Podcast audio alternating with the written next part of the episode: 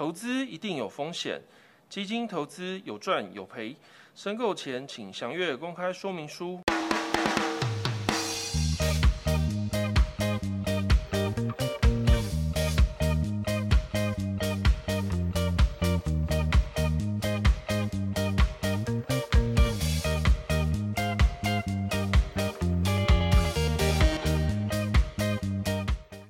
各位 Union Man，大家好，欢迎回来收听金融 PPT，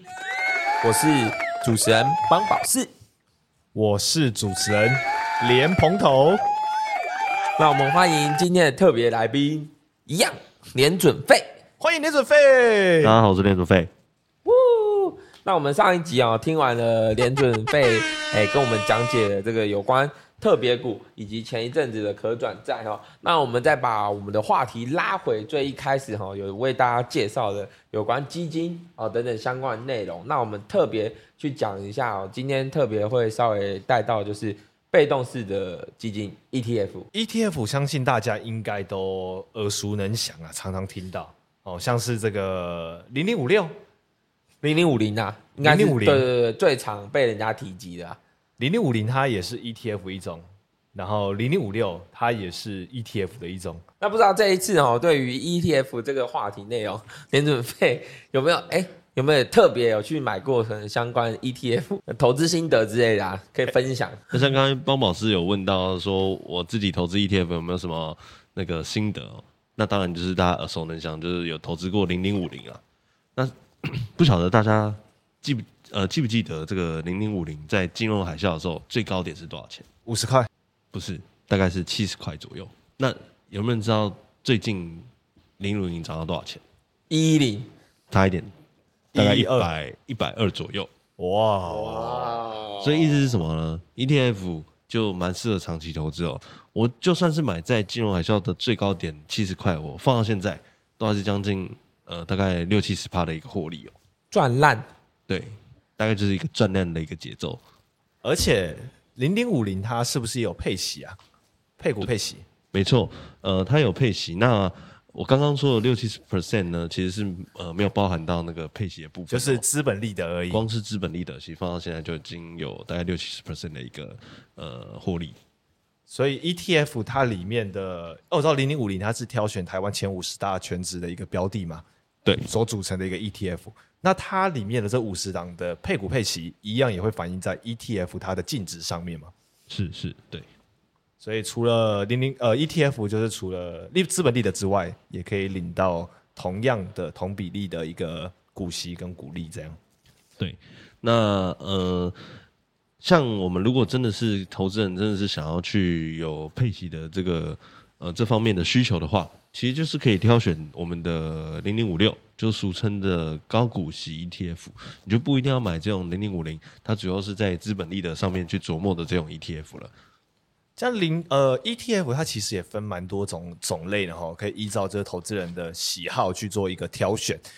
那联准费，你有没有听到听过？之前有一个叫女股神巴菲特啊，这个 Catherine Wood，她好像有发行一个什么方舟 ARKK，是是是，在疫情期间，哦，它涨得乱七八糟。但是我记得好像从去年开始，这个女股神就跌得乱七八糟对，啊跌！下神坛哦，它一样是这个天使啊，只是它是天使下凡，但是脸却着地了。没错，没错，就是怎么上去怎么下来哦，大家都是这样讲的嘛。所以呢，不是说呃，你 ETF 每一个去投资就一定会有像那个呃像样的这样的一个报酬，所以我们还是需要去让专家去帮我们做一个挑选。你这样子长期持有这个 ETF，才是有呃呃 catch 到它的价值存在。哦所以意思就是说，也不是说买 ETF 就一定会赚啊，就是说我还是要去呃精挑细选是这么多种类的 ETF，哪一档哦才是真的有机会帮我们可能赚到比较多的获利？对，没错，没错，还是需要去做一定的挑选。那像呃，我们一般大众如果呃不知道怎么挑选的话，就像我们刚才呃主持人说的，呃，挑我们耳熟能详的，或者是请专家来挑选是最好的。啊，对，让我们的专家来做一个挑选，但同时也是要了解这个 ETF 它到底是在投资什么东西。好像刚刚提到的这个 ARKK，它就是主要是投资这个科技股。然后，哎，我自己蛮喜欢的一个叫 BRKB 的，它就是巴菲特的基金。那它也是 ETF 吗？还是它其实它不是啊？它也算是 ETF 啊，只不过有就是偏向一个是被动式，一个是主动式。哦 ARKK、BRKB 他们应该都算是主动挑选的 ETF 哦，是是是是是，对对，一样就是 ETF 啊，但是呃，应该是这么说，ETF 它其实是以中文来讲，它就是指数股票型基金。那它是透过追踪啊或模拟，然后复制标的的指数之绩效，那就是像是零零五零这个绩效哦，其实是有去做一个编排过的，这这个指数啊，去有做一个编编编排过的。那我们这个零零五零这档基金是特别去编，哎，追踪这个指数。来去做一个一个跟进，然后去模拟它的一个涨跌幅，这样子。所以台湾的零零五零基本上它追求的是相对于大盘同样比例的一个报酬，而不追求超越大盘的一个超额报酬，对，所以它的风险会跟大盘差不多，不会超过大盘。对，其实其实呃有有一句话说的好哈，打不赢就加入它。有时候我们投资股票的时候，投资个股的时候，我们会发现啊，其实有时候呃，其实我也会看技术线好了，哎，可是隔天的股票大涨或大跌，其实不是我能够百分之百控制住的。那这个时候我们又想着说啊，不行，那我我我怎么样也要赚点钱，赚多赚少都好。那我怎么样才能赚到钱呢？我有时候可能也离大盘的绩效也很远呐、那这样的话，不如就加入它，所以才会有这一系列的什么追踪、模拟，还有复制标的指数的这一类型的基金出现哈，也就是现在所谓盛行的一个 ETF 的世代出来。那我们就是加入大盘哦，成为它就不会想着输这件事情。哦，不要想着赢啊，要想着不要输啊。对对对，没错没错，这样子讲也是对的。那 ETF 的好处是什么呢？哦，其实我们 ETF 的优点其实也蛮多的哦。除了分散投资的风险，因为刚刚有提到嘛，它是追踪这个指数的标的哈、来去筛选，所以它有一篮子的选股啊，可以相对的更分散。那再来是什么？交易成本比较低。哦，那不管是股票或基金哦，其实 ETF 所收的交呃手续费啊、税金还有管理费等等，相对其实更低哦。就是 ETF 的一个成本是比股票跟基金都还来的更低的。对，以我们所谓的可能像跟证券商买的这个手续费啊，当然每个人能够谈到手续费的折数不一定一样，但是以平均值来讲的话，ETF 的费用是相对更低的。那再来的话就是它的管理费，然后还有税金的这一块哦，其实是呃远比股票跟基金来讲都低很多。那再来的话就是我们呃降低系统性的风险，那其实这就回归到分散投资的风险啊、其实你的风险投资哦更分越分散，系统性的风险哦能够影响的其实就更相对更低哈、哦，那听这个邦宝士提到的是 ETF 的这个优点呐、那 ETF 它有没有什么样的一个缺点？其实呃，ETF 它主要缺点，我认为就是呃，我们要小心，因为呢，我们是在刺激市场去做 ETF 的买买进和卖出，那我们要注意到刚刚我们说的，我们有可能有折价买入的机会，那就有可能会有溢价买入的可能性。那什么是溢价买入呢？那就是说它的净值可能是诶五十块，但是呢，现在市场上大家很热，已经冲到五十一块，那这个时候你就会溢价买入哦。那你的你就要考虑说，诶，会不会它有呃，如果有一个持续上涨的一个动能，那当然是可以。但是你如果认为说，诶，它短期内可能会有一些波动，那你就要考虑说，我到底是不是要这样呃溢价去购买这这样的一个标的的情况，这样。哦，所以它 ETF 相对呃跟基金一样哦，它也是会有一个所谓的 NAV 嘛。对对对，哦，那那这样的话，我呃 ETF 是不是也会有下市的风险？对 ETF 当然也是会有下市的风险。那它下市的风险其实就是说，我们如果规模在这近三十个营业日里面呢，规模已经低于我们的终止门槛了，那这样子的话呢，就有可能会有下市清算的问题出现。哦，了解。所以其实呃不像，并不像市面在广传，就是说什么我买 A ETF 一定什么风险低啊，很很机会很大，可以去赚钱哦。其实不一定，它还是有一个下市的一个风险性在啊，因为它毕竟是什么，其实它还是基金。基金对，没错没错。ETF 还是基金的一种啊。是是是，所以我们当然是要挑选呃耳熟能详，然后投资标的物也是大家耳熟能详的，会是比较好的选择。其实市面上发行的 ETF 很多哦，那这一些 ETF 呢，也是可能依照这个投资人啊，他想要的一个产业或者是他想要的一个特性，然后去做一个组成哈、像最近其实最呃蛮夯的一个是，因为现在是属于高利率的一个时代嘛，所以大家会认为说我手上保有更多的一个现金，可以去创造更多的一个效益哈。那所以说，在近期的话，其实高股息的 ETF 哦，它非常的一个热门哦。那我想问一下联准费哈，高股息的 ETF 跟高股息的基金这两个听起来都是投资在高股息的一个标的物。那根据刚刚提到这些 ETF 的一个特性呢，可以帮我们做一个两个 ETF 跟基金它的一个差异的一个说明，让我们大家更加的了解。呃，高股息 ETF 它主要就是以现金股利分配状况。虽然市面上有很多不同的基金名称啊、呃，高股息 ETF，还有刚刚那个我们联盟同主持人提到的高股息的基金，那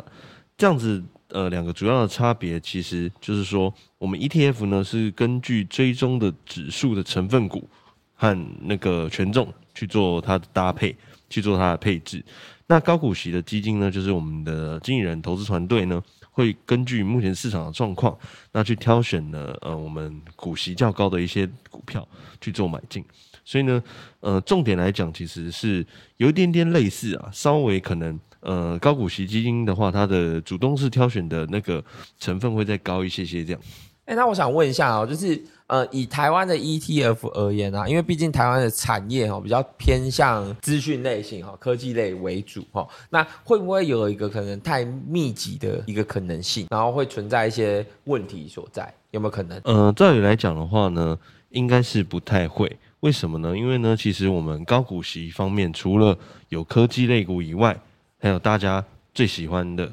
金融股，也是在我们高股息的范围里面哦。那像我们台湾有一些传产类股啊，它的配息也是还蛮不错的哦。所以呢，其实呃种类还是算是蛮多的啦，不会说全部都是压在科技上面。而且还有一个最重要的呃优势，就是说现在是一个高利率的环境嘛，所以我们在呃，挑选这个高股息的这些股票呢，反而比较不会受到这种利率的影响。那它能够那个支撑它的那个股价的那个支撑性也是会比较大的。我觉得简单来说呢，只要大家看好的是台湾哦，它这个股票市场它长期都是往上的一个状况呢，我们去买前五十大哦，就是所谓零零五零的这一个部分，那。大家如果相信它股价长期往上的话，那买零零五零它就能够长期稳健的一个获利。但如果说大家认为可能把这个目光只放在台湾哦，太过于集中的话，那其实也可以买到全球的，像是其实最有名的一个就叫做 VT 哦，它其实追踪的就是全世界的这个股票哦。那它的分类方式当然跟台湾的零零五零可能是依照权重不太一样。然后它可能就是依照这个全世界的一个股票啊，相对好的每一个国家，它都去沾一点沾一点，组成一个全球型的一个 ETF。哦，那这其实也是大家可以去选择的一个方式啊。